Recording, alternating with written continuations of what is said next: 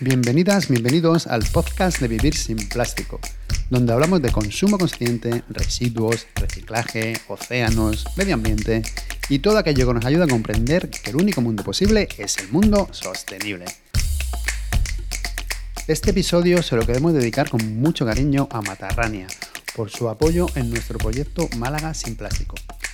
Matarrania es una marca de cosmética ecológica hecha artesanalmente en Teruel sus ingredientes son ecológicos, veganos y la mitad de ellos kilómetro cero. Además se envasan en vidrio con un 30% de material reciclado. Sus protectores solares están hechos 100% con filtros minerales y respetuosos con los océanos. En este episodio descubrirás por qué es tan importante. Hoy nuestra invitada es Alicia Herrera, bióloga, doctora en oceanografía, investigadora del EOMAR sus investigaciones se centran sobre todo en el efecto de los microplásticos en los organismos marinos. Así que sin más, vamos a escuchar a Alicia.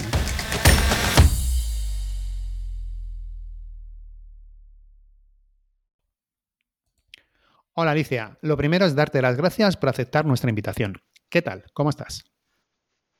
¿Qué tal, Fernando? Nada, gracias a ustedes por invitarme a compartir este ratito. Eres bióloga, doctora en oceanografía, investigadora de EOMAR, el grupo de ecofisiología de los organismos marinos de la Universidad de Las Palmas de Gran Canaria. Cuéntanos, ¿cómo empezó todo? ¿Cuándo empezaste a interesarte por el medio ambiente y por el océano? Eh, bueno, por el océano desde siempre que ha sido mi pasión, me encanta todo lo que hago, desde el trabajo, los hobbies, todo tiene que ver con el mar, pero es específicamente con el tema de la contaminación por plástico fue después de leer mi tesis doctoral, en una conversación con amigos que yo estudiaba, bueno, eso, la fisiología del zooplancton y la respiración, ese tipo de cosas, y me dice un, un amigo, dice, mira, ¿sabes que el tema del plástico ya es tan pequeñito que se lo está comiendo el zooplancton? Y yo pensando, no puede ser, eso es muy pequeño, seguro que leyó mal y al día siguiente me pongo a buscar y efectivamente ya había artículos que decían que el plancton estaba ingiriendo microplásticos y ahí empecé a, averiguar de este tema y me pareció increíble los niveles que habíamos llegado y entonces concretamente después de, mi tesis doctoral pedí una, un proyecto postdoctoral para investigar este tema, que fue el proyecto Microtrophic, y nada, de ahí se abrió una nueva línea de investigación que es sobre todo los efectos de los microplásticos en la fisiología de los organismos marinos. Vale, uno de estos estudios, no sé si creo que es el que dices de Microtrophic, es la primera evaluación de microplásticos marinos en la Macaronesia. ¿Es ese o me confundo? ¿O este es otro? Eh, dentro de, ese proyecto Microtrophic sacamos varias publicaciones. Una es esa, la que estás comentando, que fue el, primer estudio de microplásticos neutónicos en la Macaronesia, vamos, de microplásticos que están flotando en superficie en toda la zona de la Macaronesia y bueno, hemos sacado después algún otro, pero sí, entre ellos está ese estudio. ¿Nos puedes explicar qué zona es la Macaronesia? Que yo la verdad que lo tuve que mirar porque no lo sabía. este estudio en concreto salió porque en la zona de la Macaronesia, bueno, se incluye el archipiélago de Azores, Madeira, Canarias y Cabo Verde. Entonces, claro, eh, lo que nosotros en este proyecto está, era un proyecto MAX, se llaman, son un proyecto justamente de cooperación en las zonas de la Macaronesia y en este proyecto estábamos con otros grupos de Madeira y de Azores estudiando este tema. Entonces fue como un estudio conjunto para comparar los, los niveles de contaminación en distintas áreas. Sobre todo son los archipiélagos de Madeira, Azores y Canarias. Vale, utilizasteis una manta que ya pondré en las notas del programa, pondré una foto para que la gente que no lo sepa vea lo que es. Y entonces estuviste reconociendo de las aguas superficiales, pues microplásticos. He visto que ha habido una gran diferencia entre algunas zonas. Por ejemplo, en la zona de los gigantes recogisteis como 15.000 partículas por kilómetro cuadrado, me parece. Y en las canteras, por ejemplo, más de un millón. Sí. Eh, ¿A qué se debe esta diferencia? Pues mira, justamente, esta red que comentas con una fotito para que se vea bien, pero se puede explicar muy fácil porque se llama red manta, porque tiene forma de mantarraya, tiene como la, la boca y dos alerones, entonces hace justo como las mantarrayas, va recolectando todos los microplásticos que flotan en superficie. Entonces, claro, nosotros hicimos este estudio y la primera conclusión es esa, es que hay una enorme variabilidad en las distintas zonas. Hay zonas de máxima acumulación donde, como puede ser esta la zona de la bahía del Confital, se llama aquí, que algún día vienen a, Gran Canaria, pues frente a una playa muy conocida que es la playa de las canteras, en esa zona se acumulaban muchísimo por la propia circulación, es una bahía bastante cerrada, y en otras zonas, digamos que había mucho menos, pero es importante a partir de este estudio saber que hay zonas de máxima acumulación en donde el, impacto para los organismos marinos puede ser muchísimo más importantes que en otras. De hecho, ahora estamos en otro estudio estudiando lo que se conocen los marine litter windows, que son como líneas de basura que acumulan casi el 90% de los plásticos y los microplásticos y en esas zonas concretamente es donde encontramos prácticamente todas las tortugas que aparecen enmalladas, todo, o sea que son zonas particularmente peligrosas para los organismos. ¿Cuáles fueron los microplásticos más habituales que encontrasteis en este estudio? Pues en este estudio en concreto fueron fragmentos y fibras. Fragmentos vienen eso, de la fragmentación justamente de plásticos mayores y las fibras, las fibras sintéticas vienen del lavado de la ropa. O sea, cada vez que nosotros ponemos una lavadora, miles, cientos de miles de fibras salen con, ese lavado y si el tratamiento de las aguas residuales no es el correcto, pues todas esas fibras terminan en el mar. Tema que justamente aquí en Canarias hay muchísimos emisarios submarinos de aguas residuales sin tratar ilegales, pero muchísimos, ¿eh? No te puedes imaginar la cantidad de emisarios submarinos que hay aquí en las islas de, de aguas residuales sin ningún tipo de tratamiento, o sea que todo esto está llegando al mar. ¿Y analizáis el porcentaje que son naturales y sintéticas? Sí, sí, sí. Ahora justamente hemos adquirido un micro CTIR, se llama el, el, aparato con el que analizamos justamente el tipo de polímero o el tipo de plástico que es y si se analiza así qué tipo de, de fibra. ¿Y se puede llegar a saber si son, por ejemplo, de ropa o de, o de redes de pesca? O... Sí, de hecho, de entre ropa y redes de pesca ya se ve a simple vista, porque las de las redes de pesca son bastante más gruesas y con otra textura, por así decirlo. No se doblan tan fácilmente, que ya hemos determinado cuáles son las derivadas de redes de pesca. Y las de textiles sí, lo que ya es más difícil saber de qué tipo de textil. Mm. Bueno, sabemos que alguna ropa, mm. por ejemplo, tiene predominantemente un tipo de plástico y entonces pues sí podríamos saber, pero pero lo que sí sabemos es el tipo de polímero, si es polipropileno, si es polietileno, si es rayón, lo que, lo que sea, lo determinamos con este, con este instrumento. Entonces lo, más habitual fueron las microfibras eh, sintéticas de la ropa, es lo que más se encontró. Pues en el estudio de aguas de, de, lo que flotaba en superficie eran más fragmentos, si mal no recuerdo, pero por ejemplo, te doy un dato interesante, en peces, que también estudiamos estómagos de los peces, ahí fueron mucho más abundantes las fibras sintéticas. Y en cambio, en pardelas, que es un estudio que vamos a publicar ahora, pardelas eh, bueno, son aves marinas del orden de los procelariformes, aquí son muy emblemáticas, por así decir, estas aves, ¿no? Pues hicimos un estudio de las que aparecen muertas, evidentemente, en el centro de recuperación, y el 93% tenía microplásticos, pero es que esos microplásticos eran fundamentalmente derivados de las redes de pesca. Entonces, ese es otro dato importante, es que depende de qué organismo estemos hablando, está comiendo un tipo u otro de microplástico. Ahora, comer comen todos, porque hemos estudiado medusas tienen plástico, peces tienen plástico, o sea, pero sí que es llamativo que cada uno, pues depende un poquito de la zona donde viva y el tipo de alimentación, pues consume un tipo diferente. Y también en, este estudio lo que quiero también analizaste es la proporción que había de microplásticos con el zooplancton. ¿En qué proporción estaba más o menos, en, por ejemplo, en la zona de las canteras que hemos dicho antes? Pues mira, en esa zona en concreto fue uno de los valores más altos dañados en toda la literatura y la relación microplásticos-zooplancton en peso seco, que al final es lo que importa, porque en definitiva yo siempre pienso en lo que se está comiendo un organismo, ¿no? Tú imagínate un tiburón ballena en la zona de las canteras, ¿no? Pues estaría filtrando y el peso seco, que son los nutrientes, pues estaría comiendo. En este caso era el doble de microplásticos que de zooplancton. Madre mía.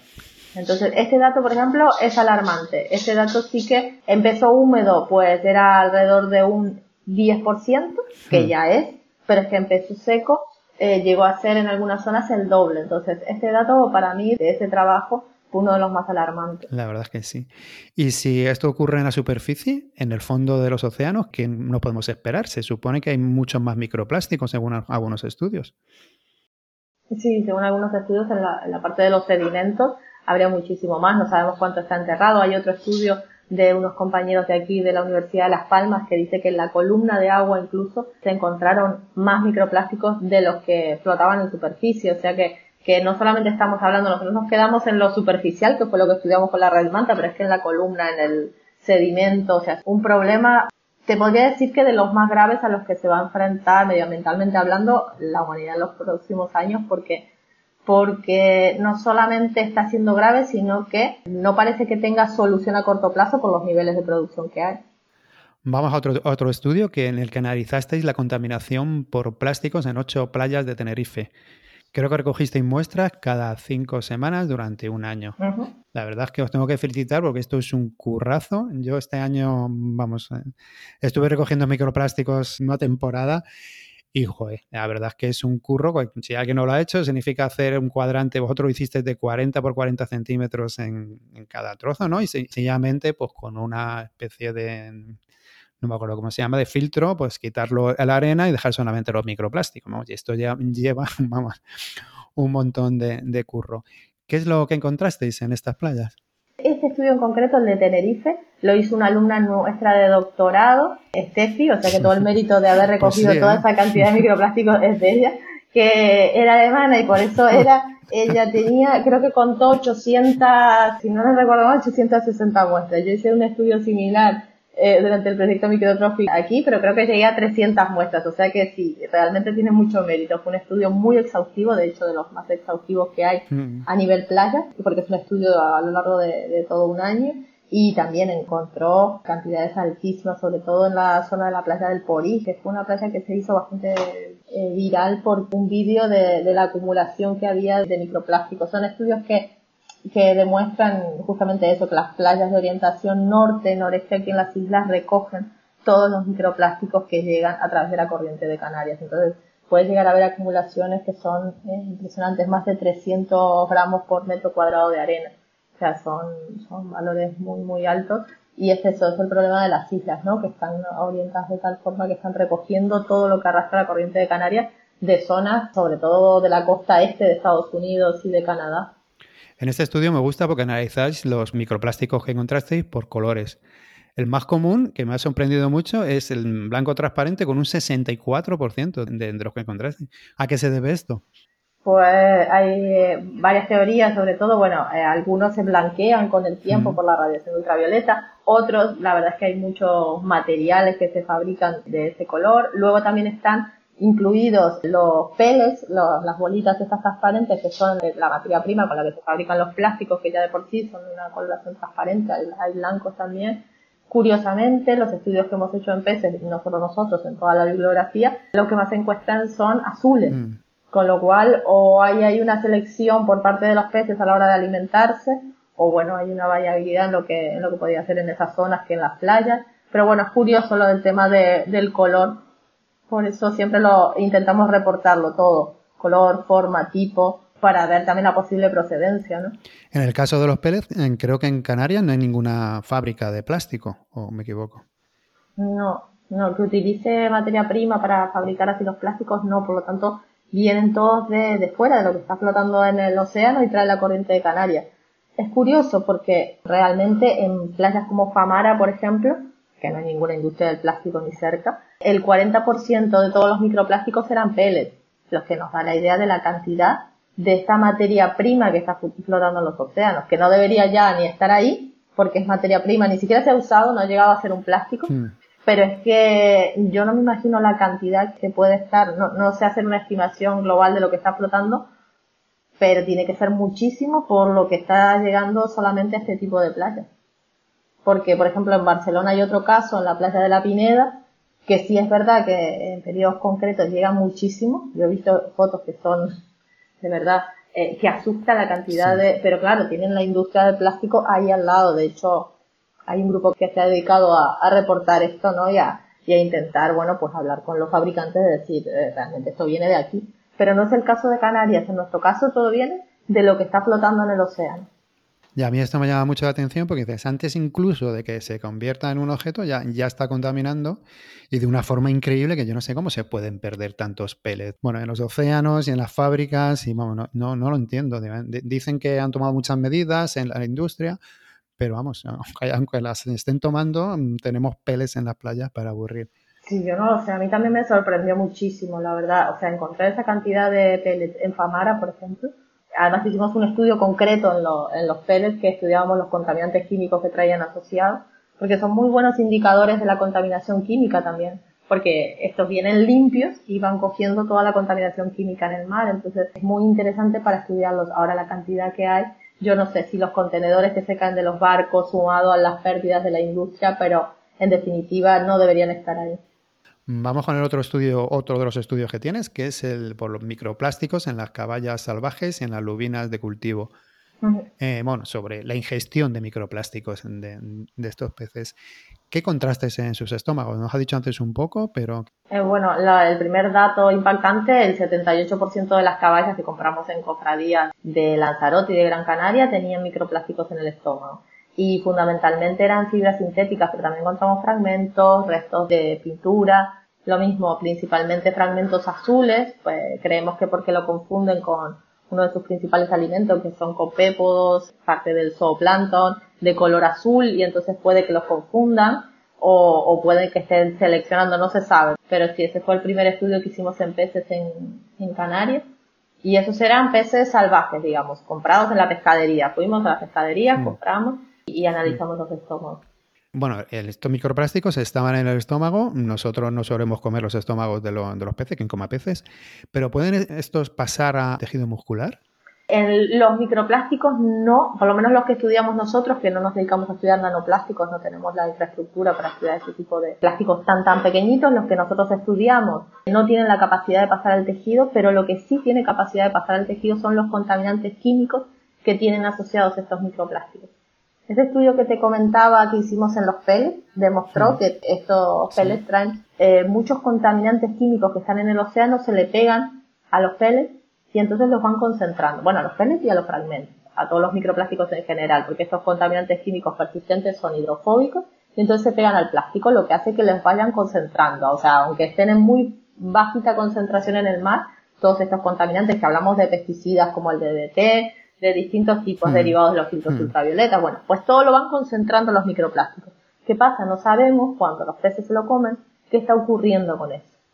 Entonces, eso es uno de los campos más interesantes ahora desde el punto de vista fisiológico, de saber qué está pasando con esos contaminantes, si pasan al tejido, si pasan al hígado, si realmente tienen un efecto en la salud, si no, porque, vamos, que están comiendo plástico, ya está demostrado. Ahora, ¿qué es lo que ocurre?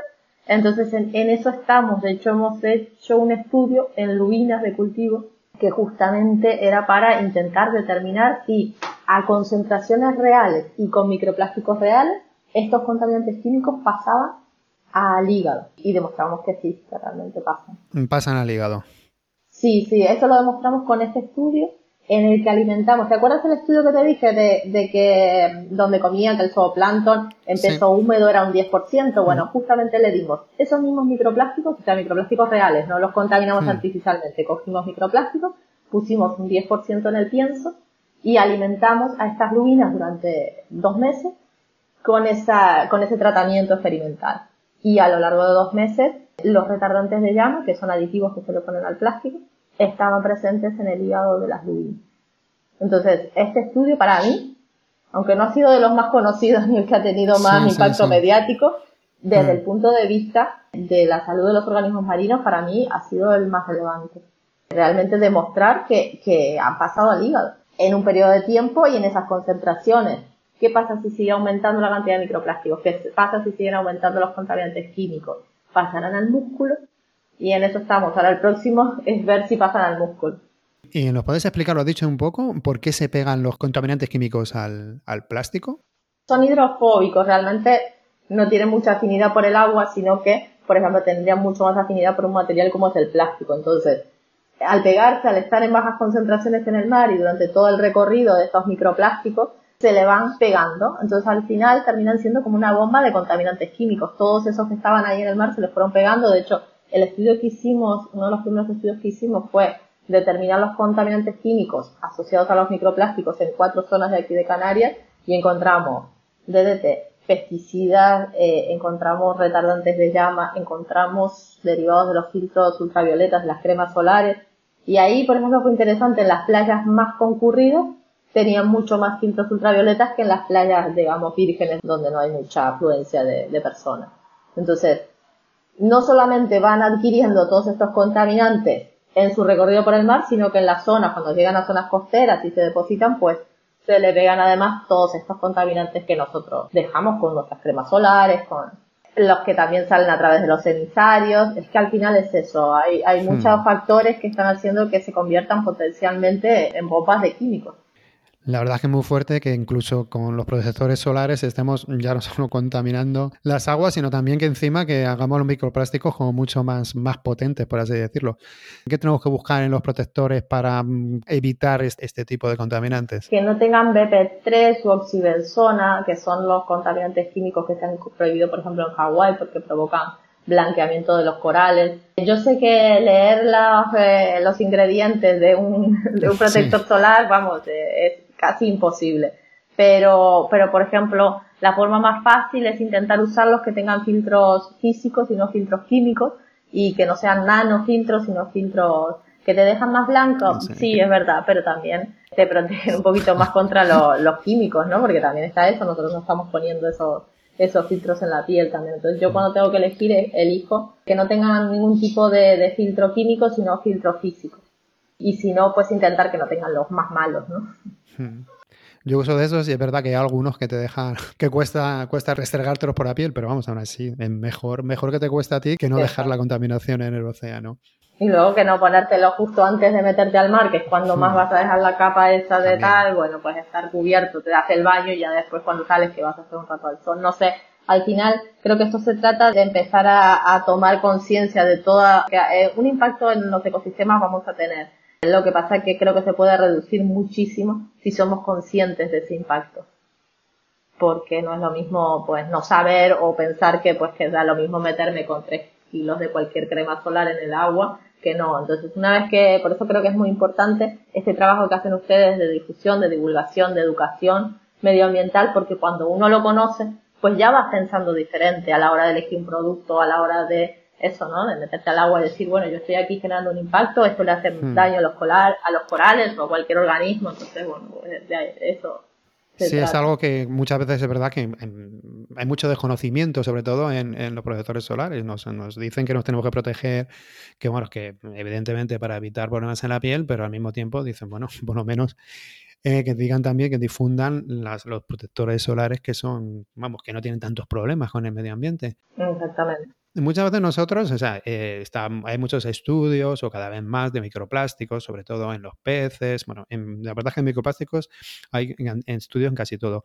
Lo que no se ha demostrado todavía, yo creo, es los efectos que pueden tener, en, digamos, en, nuestro cuerpo. O sea, se sabe que, comemos, bebemos y respiramos microplásticos, pero todavía no se ha podido saber, vamos, a largo plazo, esto, las, los efectos que pueden, que pueden tener.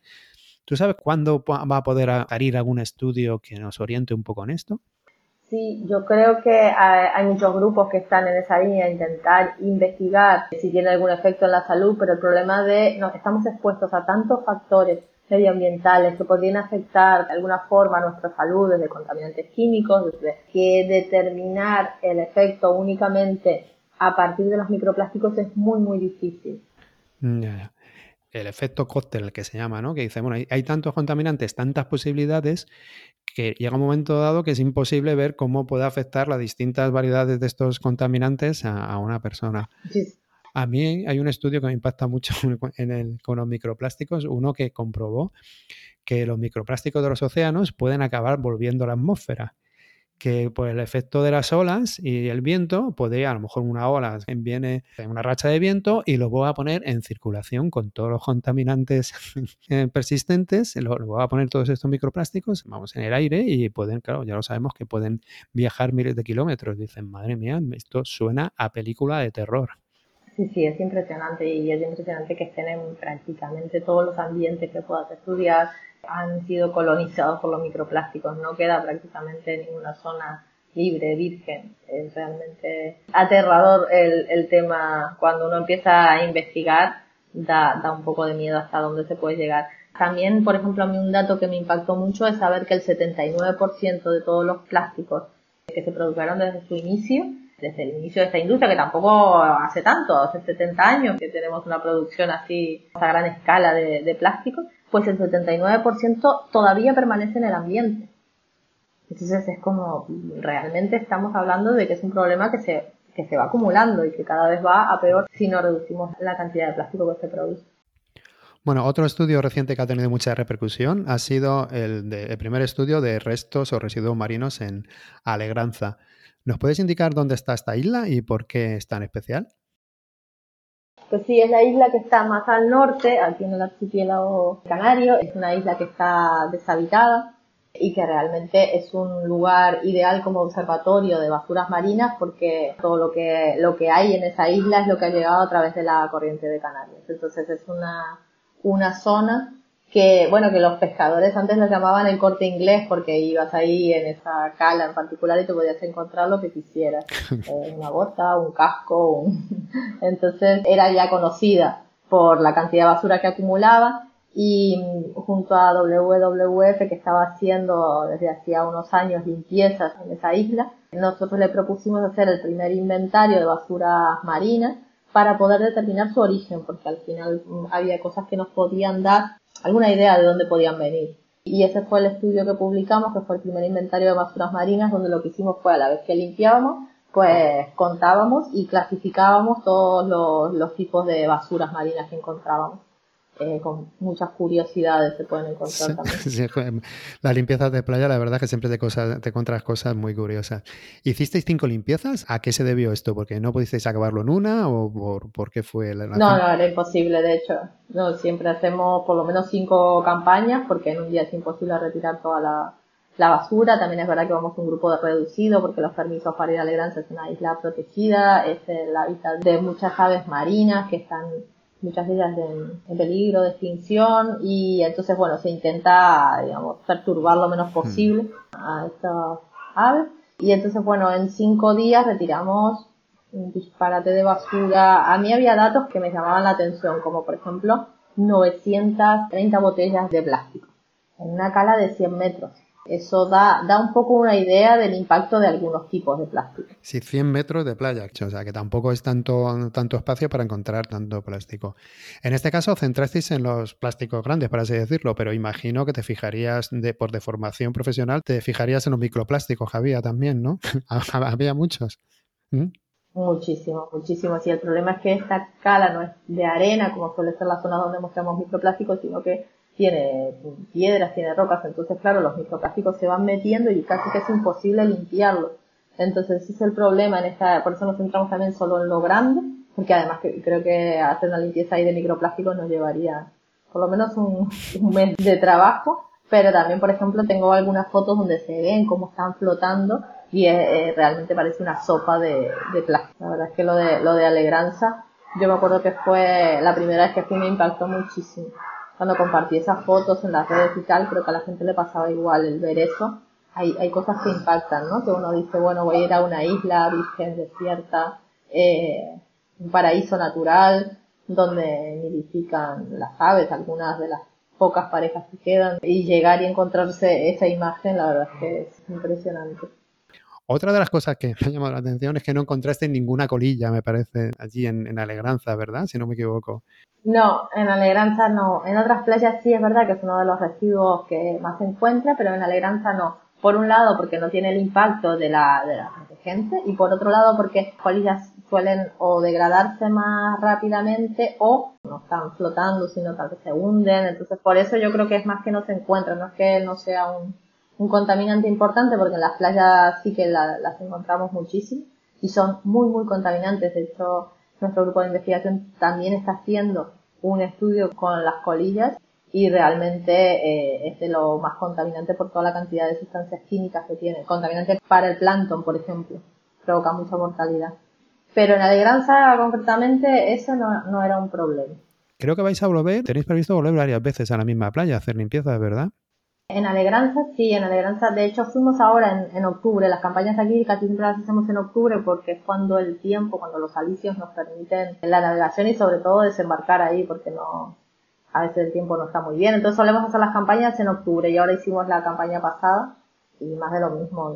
Todos los años sacamos, bueno, pues esa es la idea también del estudio, ver, por ejemplo, en cuanto a las botellas de agua, es verdad que el primer estudio hacía tres años que no se hacía limpieza, o sea que era una acumulación, pero ahora que estamos yendo todos los años, pero mínimo se encuentran 200 botellas de, plástico cada año. Con lo cual, yo insisto con las botellas, porque a mí me parece un residuo que sería muy fácil de eliminar, un tipo de plástico que podríamos sustituir fácilmente por fuentes de agua y botellas reutilizables, y que está causando uno de los mayores impactos medioambientales. Entonces, mm, a mí e, ese dato de las botellas en concreto siempre lo, lo comento porque me parece eh, me parece relevante indicar eh, la cantidad que se encuentran. O sea que, que 930 botellas o luego que el año pasado lo dejamos todo limpio, volvimos este año y haya otras 250 creo que fueron o por ahí. Es impresionante. ¿No desespera un poco ir y volverlo a ver igual que estaba? Sí, sí, sí. También dividisteis los residuos si eran de pesca o de transporte marino, disculpa, y los que eran a lo mejor pues más de consumo personal. ¿Qué es lo que más encontraron? Aquí hay, eh, por ejemplo, el tráfico marítimo vimos que tiene un gran aporte. Es verdad que hay plásticos que no podemos saber su procedencia, entonces los pusimos en, en esa gran bolsa que era plásticos de consumo, no me cómo le habíamos puesto a ese grupo, si de consumo diario o de consumo y después estaba acuicultura y tráfico marítimo y pesca. En tráfico marítimo y pesca hay un porcentaje muy muy importante de las basuras marinas y sobre todo porque son de las basuras marinas más peligrosas. Por ejemplo, redes, cabos que, provocan cientos de miles de muertes al año de tortugas marinas, de cetáceos, por los enredos y, por asfixia. Entonces, había una enorme cantidad de cabos y de redes, hay una enorme cantidad de cajas de, de la pesca, pero también, y esto es curioso, esas botellas, que si las podríamos incluir, esas botellas de plástico, de plástico PET, botellas de agua fundamentalmente, que las podríamos incluir en plásticos de consumo diario, realmente venían también del tráfico marítimo. ¿Y por qué lo sabemos? Porque las etiquetas que tenían eran de países asiáticos. Con las corrientes eso no está llegando desde el Pacífico hasta aquí. O sea, eso se ha tirado en alguna zona cercana, en el Atlántico, y no llega. Entonces, toda esa basura se está tirando, se está cayendo de los barcos, del, de, ya sean pesqueros, del tráfico marítimo, podríamos decir. Entonces, creo que ese es otro sector en que habría que controlar mucho el aporte de basuras marinas que hacen. Ya que es un es difícil, pero hace falta mucha más educación ambiental en todo, o sea, tanto en la pesca como en los transportistas o, o las personas que están en el transporte marítimo. En todo. Sí, sí, totalmente, porque es tremendo la cantidad de redes que se tiran deliberadamente al mar, se pierden otras tantas, pero todo esto provoca cientos de miles de muertes. Nosotros aquí trabajamos con un grupo de investigación que estudia eh, las tortugas y, la cantidad de muertes por enredo.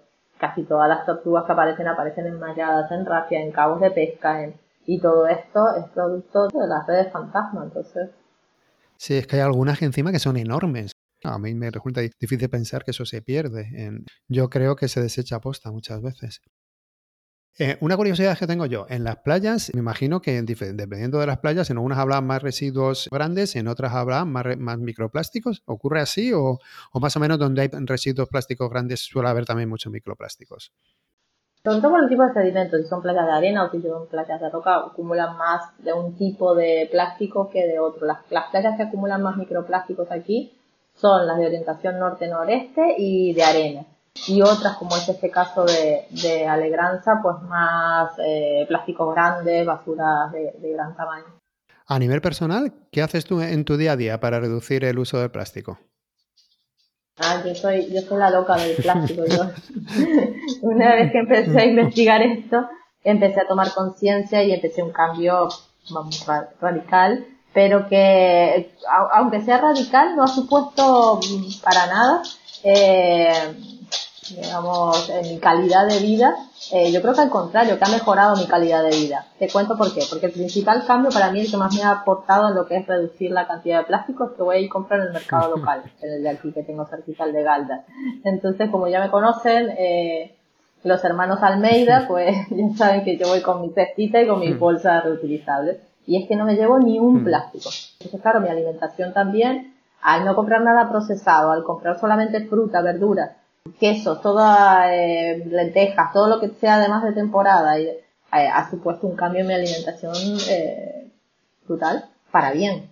Y eh, me evito llevarme todos esos plásticos del súper. Creo que del supermercado, eh, ahora mismo, hay cosas que no he podido comprar, que seguro que ustedes sí saben dónde se puede comprar, pero bueno, es el papel higiénico creo que es y, y un par de cosas más que las compro en el súper, que sigo yendo al mm. súper, no sé cómo hacer, pero bueno, poca cosa.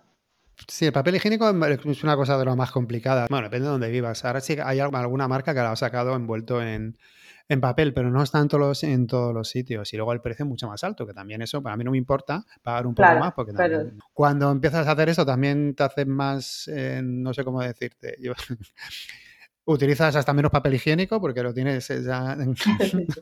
Claro, hay otras soluciones a eso que...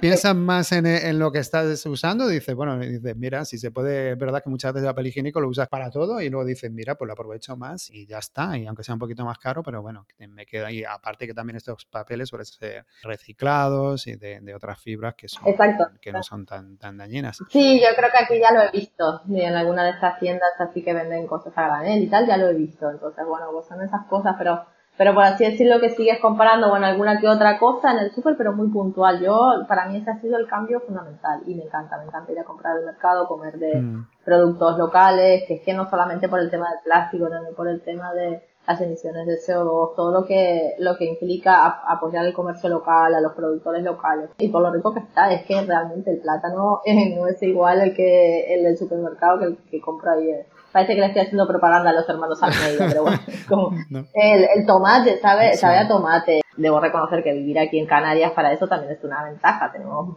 eh, mangas de temporada, aguacate, bueno, lo que, lo que quieras. Entonces, bueno, eso por, por empezar creo que ha sido el mayor cambio de, de hábito para evitar el uso del plástico. Y después el otro ha sido el pasar ya del agua embotellada, instalar un filtro de agua en casa, un filtro sencillo, hmm.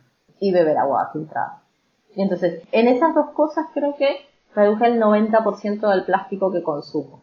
Y bueno, después de eso, en la parte de cosméticos, que evidentemente nada que tenga microesferas, que miro muchísimo más, que prácticamente no uso ningún tipo de, de cosmético y los que uso pues miro un poquito más. Pero por eso digo que tampoco cuando me dicen, sí, pero es que en todo eso es caro. No, porque al reducir realmente no gastas tanto. Yo no, ya no compro hmm. demasiados productos, sino lo es imprescindible y claro, es verdad que puede que la crema solar que uso sea un poquito más cara porque sea con productos naturales y sin filtros químicos y tal. Pero mm. bueno, eh, va, por lo que me ahorro en no comprar de un montón de otros productos que antes ni miraba y comprabas así en el súper y ya está. Sí, exacto. Eso siempre decimos nosotros que hay productos que te pueden salir más caros, pero si haces el, la suma completa, pues al final te sale mejor de precio, yo creo. Y luego lo que dices tú ahí me encanta, ir a mercados, eh, digamos, de agricultores y demás, que se sabe que los cultivan ellos y demás, eso es una maravilla. Eso es una, vamos, yo en supermercado la verdad es que lo piso poquito y no me gusta nada, la verdad, cuando voy.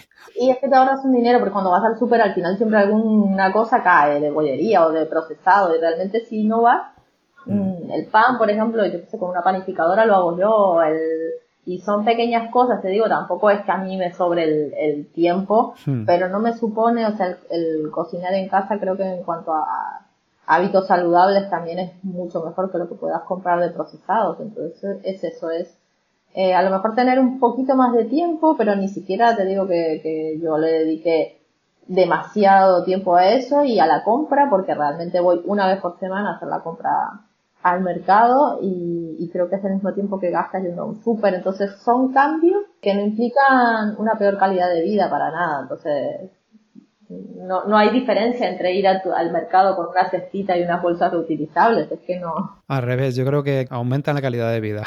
Te quitan de muchas cosas que no necesitas y te sientes mejor contigo mismo, yo por lo menos en mi caso. Sí, en la, parte que más me, me, ha costado mm, tal vez sea la ropa. Tampoco soy de comprar mucha ropa, pero cuando compro ropa pues igual me cuesta encontrar que sea ya no solamente en el tema de los plásticos, sino sostenible desde el punto de vista de cómo se fabrica, de, de los materiales, de la producción, de que no tenga explotación, digamos, laboral. Entonces en la ropa sí que es verdad que me cuesta un poquito más y a veces, pues, no sé, igual encontrar unos vaqueros que cumplan con todos los requisitos que yo quiero se me hace más difícil. Pero después del resto, mira, por ejemplo, esta camisa es de segunda mano y, y la ropa de segunda mano ha sido una opción para ir porque también a uno le gusta comprarse algo y que te guste y que y que bueno, que, cumpla un poco con lo que yo pretendo de... Entonces, bueno, se ha vuelto un poco mirar antes de comprar. Y entonces, consumo consciente, como quien dice. No es que yo he dejado de consumir porque yo vivo en una sociedad en la que realmente necesito consumir, yo no puedo, no planto mis propios productos, evidentemente, entonces se, se vuelve una cuestión de decisiones a la hora de comprar. A mí con la ropa me pasa exactamente lo mismo. De las cosas que más me cuesta, y no por los plásticos, como dices tú, sino porque sea de comercio justo, que sea un poco ecológica. Y bueno, y hay veces que, que no encuentras cosas que te gusten en una palabra y al final por desesperación acabas comprando algo que no cumple todos los requisitos que tú quieres. Pero bueno, por lo menos lo intentamos y esperemos que poco a poco también vayan cambiando y que haya más opciones y que pueda haber ropas sostenibles más, más a mano, por así decirlo. Total. También perteneces a una asociación que se llama Latitud Azul. ¿Cuál es el objetivo de esta asociación? Pues mira, esta asociación soy cofundadora con una amiga y ahora se ha sumado un grupito de, gente, de amigos, porque al final somos eso, amigos, casi todos colegas de la Facultad de Ciencias del Mar. Eh, bueno, también hay, hay gente que trabaja en el área de igualdad. Empezó como una asociación para la conservación medioambiental, pero ahora es verdad eh, que trabajamos por la conservación medioambiental, fundamentalmente marina, pero también Ahora estamos con proyectos de igualdad, de violencia cero, de respeto, porque creemos que al final todo está relacionado, pasa por, por respetarnos, respetar el entorno en el que vivimos y ser conscientes de que somos parte de algo mucho más grande, ¿no? Que, no somos ni, ni más ni menos que los que compartimos todo este planeta. Entonces, realmente estamos en esa línea, en la línea de decir, bueno, pues sí, hasta que no aprendamos nosotros a respetarnos, a cuidarnos, también va a ser muy difícil que cuidemos y respetemos el medio ambiente, entonces pasa por un camino también de conocimiento personal, de respeto a los otros, de no violencia, no violencia con nosotros, no violencia con los demás, no violencia con el planeta, entender que somos parte de algo, no somos como siempre nos creímos, ¿no? Esa posición dominante, sino que, que somos parte de algo más. Y, y entonces en ese camino estamos con la actitud azul. Y sí, ese es el, el objetivo fundamental, pero nació como una asociación de amigos preocupados por todo esto que estábamos hablando recién. Pues me parece un proyecto chulísimo.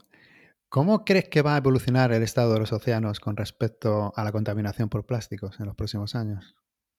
A ver, soy optimista porque si no, no estaría haciendo todo esto, ni tendríamos la latitud azul, ni soy optimista en el sentido de que también veo cambios a mejor, veo que se han logrado cosas a lo largo de los años. Siempre pongo el ejemplo de Rachel Carson, porque para mí es un referente, que con su libro Primavera Silenciosa y con los estudios exhaustivos que hizo de la contaminación química logró que hoy no estemos hasta arriba de contaminantes químicos y se opuso a toda una industria. Entonces, creo que es el claro ejemplo de que luchar por esto sí tiene sentido y sí hay cambios, porque, porque realmente gracias a, a ella eh, se logró prohibir, por ejemplo, el DDT, que en una época parecía imposible con toda la industria mm. química detrás. Entonces yo creo que esto pasa un poco igual.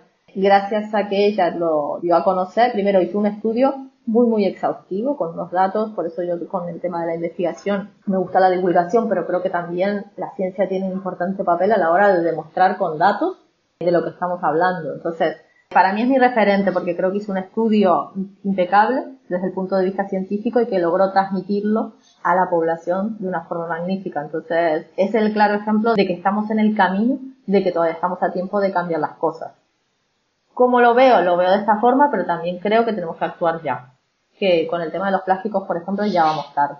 Que ya tendrían que haberse tomado medidas mucho más duras de las que se han tomado a nivel europeo. Que con prohibir las pajitas no vamos a solucionar este tema. Que realmente tenemos que parar con esa locura de la producción de plástico porque con 400 millones de toneladas anuales no hay forma de manejar esa cantidad de residuos. Es que no hay forma.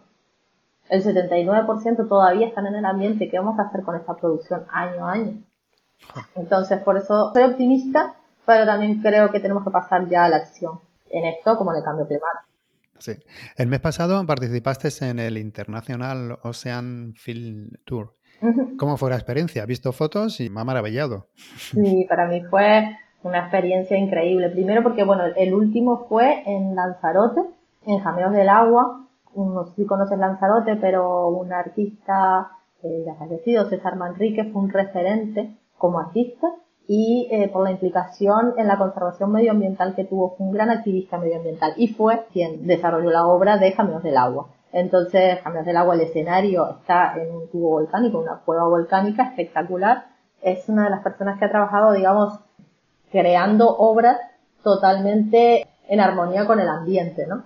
Entonces, bueno, dar esa charla en ese lugar para mí tenía mucho significado. Yo admiro muchísimo a César Manrique, por lo defensor que era, o sea, era de los que se ponía delante de una pala mecánica a defender eh, Lanzarote, ¿no? A defender los espacios naturales de ciertos disparates urbanísticos que se estaban haciendo. Entonces, para mí ese tuvo un significado muy fuerte estar en la casa de César Manrique y luego sí, frente a 500 personas, la verdad que fue una experiencia poder transmitir todo esto que estamos hablando ahora, no todos esos estudios que hemos hecho a lo largo de los años, poder contarlos con palabras sencillas a, a toda la gente de Lanzarote, a mí me, me llena muchísimo por eso, porque realmente creo en eso. Creo que es el camino de que la gente sepa de que haya conciencia medioambiental y de que haya educación, porque las personas cuando lo saben cambian sus hábitos. El que tenga un mínimo de sensibilidad medioambiental, vamos, cuando se entera de estas cosas, ya, ya cambia. Entonces yo creo que, que sí, que eso es lo, lo que estamos intentando, ¿no? De contar todas estas, estos datos para que la gente sí que tome conciencia y, y haya un cambio. Y luego veo las nuevas generaciones que yo las veo con otra conciencia de la que teníamos nosotros cuando, y nuestros padres. Entonces, bueno, yo soy optimista dentro de lo que, de, lo que cabe. Sí. la situación no es que, no es que sea maravillosa, pero es verdad que hay que ser optimista y hay que empezar a cambiar si vemos que no hay solución, nos quedamos todos parados y ahí desde luego sí que no vamos a ninguna parte. Exacto. También he visto que buceas, haces fotografías submarinas, en tu web hay unas fotos chulísimas, entre ellas hay una foto de una medusa con un plástico en su interior. ¿Cómo la tomaste? ¿Fue casualidad o ibas buscando la medusa con el plástico? Eh, fue casualidad eh, de estas cosas que, realmente dices, esto me lo han puesto en el camino porque eh, estábamos haciendo justo un estudio la ingestión de microplásticos en medusas, concretamente en esa especie, en Pelagia noctiluca. En una ribazón que llegaron a las canteras, a la playa de las canteras, estas medusas, pues las recogimos en la orilla, estábamos en pleno estudio de eso, cuando un día fui a hacer apnea con una amiga, con Maite, cofundadora también de Latito Azul, y me dice Maite, eh, Ali, dice, yo creo que eso que tiene dentro no es un plástico. Y yo, que estaba justo con la cabeza en ese artículo, digo, esta es la foto, y estuve rato haciéndole la foto a la medusa, tanto rato que al final lo expulsó el plástico, o sea, lo terminó soltando. Digo, bueno, pues. Y la foto, la verdad es que eh, sí, sí, es, eh, ha sido portada de la provincia aquí y todo, porque bueno, creo que demuestra claramente hasta dónde ha llegado el impacto de los plásticos. Lo soltaría diría, a ver si ya me dejáis de hacer fotos, vamos a... sí, porque la tenía ya frita, lleva una hora con la, con la medusa. ¿Hay alguna otra foto que te sientas orgullosa o que tengas especial cariño? De, todas las que has hecho? Eh, las fotos del calderón tropical, que son fotos que se sacan con el permiso del Ministerio de Transición Ecológica, porque aquí está prohibido nadar y con cetáceos, pero la hicimos en el marco de un proyecto en el que estamos estudiando los microplásticos en las heces de calderón tropical, vamos, en las cacas de, calderón. Entonces pedimos este permiso para poder recogerlas in situ y para poder fotografiar los cetáceos con fines de divulgación y de educación y también son de esos momentos en que a mí me, o sea que si tuviera que volver a elegir esta profesión la elegiría una y mil veces porque esos momentos, vamos, son maravillosos el poder estar ahí. Sí, bucear entre ellos. Sí, fue, bueno, nadar porque realmente fue sin equipo autónomo y, y los, realmente ellos están ahí como si tú no estuvieras, realmente no causa ningún ningún impacto ni estrés a los animales y yo creo que son seres tan sensibles e inteligentes que, que te transmiten mucho estar ahí eh, con ellos. Y bueno, y eso, en el marco de este estudio, pues fue una de las, eso es una de las, de los regalos que te da el trabajar en esto. A veces puede ser muy duro y a veces también pues tiene sus su regalitos. Exacto. Y ya la última pregunta, ¿qué significa para ti el océano? Todo, para mí el, el mar es todo lo que te contaba, para mí no solo es mi profesión, a lo que me dedico, donde pasó mi tiempo libre, eh, donde vivo, vivo aquí frente al mar. Ahora mismo estoy hablando contigo y tengo la, ventana, creo que estoy a, a 100 metros del mar. Y para mí es todo, para mí el, el origen de, de, la vida y si no cuidamos el mar, pues no hay vida en este planeta. Para mí tiene un significado muy especial, casi místico te diría, la, la comunicación, la conexión que yo tengo con, con el océano. Así que con eso te digo todo. Que una científica te esté diciendo que tengo una conexión mística ya te dice, te dice mucho. Pues sí, pues sí que dice. Y mm, quien quiera saber más de ti o por redes sociales, quien quiera saber más de microplásticos, de tus investigaciones, ¿dónde puede encontrarte? Aparte en tu web, que la pondremos ya aquí en, la nota. Pues sí, eh, mira, fundamentalmente en la web, que la terminé de, eh, la terminé este año porque era una idea que tenía en la cabeza, sobre todo porque hay mucha gente que te pregunta sobre los estudios, o si tienes más información, o si tienes material para divulgación, o si tienes algo para los profes, por ejemplo, para los coles. Entonces, al final digo, estaría bien aunar toda esa información que yo tenía dispersa por ahí, por un lado los artículos científicos, por otro lado material para divulgación, por otro lado algunos documentales que hemos hecho, todo eso estaba por ahí disperso y está todo en un solo sitio ahora. Entonces todo lo que quieran, se pueden descargar todos los artículos publicados gratuitamente, se pueden eh, descargar todo el material para divulgación y lo pueden usar libremente. Hasta mis clases ya las puse ahí porque a veces, a veces algún alumno o gente que no está apuntada en la Facultad de Ciencias del Mar y le gusta muchísimo la biodiversidad marina, pues me pregunta, digo, mira, pues cuelgo los PDFs de las clases y ya está todo ahí disponible en la, en la web de Creative Commons. Así que está todo ahí y están los enlaces a las redes sociales también y a las fotos también, a las fotos que comentabas, pues está todo en la, en la web para quien le guste se lo pueda descargar gratis. Pues muchísimas gracias Alicia, ha sido todo un placer hablar contigo y espero que, que sigan muchos años más disfrutando del océano y haciendo investigaciones y que estas investigaciones lleguen con muchos frutos y que dejemos de ver tantos microplásticos en los océanos. Ojalá, ojalá y nada, yo quería agradecerte Fernando a ti por la posibilidad de, de esta charla y por todo lo que hacen, porque yo conocí la página de ustedes pues casi al principio cuando empecé a hacer estos estudios, creo que fue por allá por el 2015, no sé desde cuándo tienen la página, pero 2014, 2015. Sí, sí, en 2015. Pues por ahí fue cuando conocí la página de ustedes buscando información y me resultó información muy, muy útil en este camino del cambio de hábitos que te comentaba. Entonces, por eso quería agradecerte porque me parece fundamental que esto nos llegue a todos, la forma en que podemos hacer estos cambios de hábitos y la importancia que tienen, porque aunque no seamos perfectos y seamos 100% libres de plástico, solo con reducir el 80 o el 90% estaríamos haciendo una labor enorme. Y creo que ustedes eso lo, lo muy bien. Así que nada, gracias a ustedes. A Pati no la conozco, pero, pero mándale un beso muy grande de, de mi parte y un agradecimiento por todo lo que están haciendo. Muchas, muchas gracias. Espero que te haya gustado esta conversación con Alicia. A mí la verdad que me ha encantado. Da gusto hablar con personas tan apasionadas sobre estos temas. Y nada más, puedes encontrar todas las notas del programa con mucha más información en vivirsinplástico.com.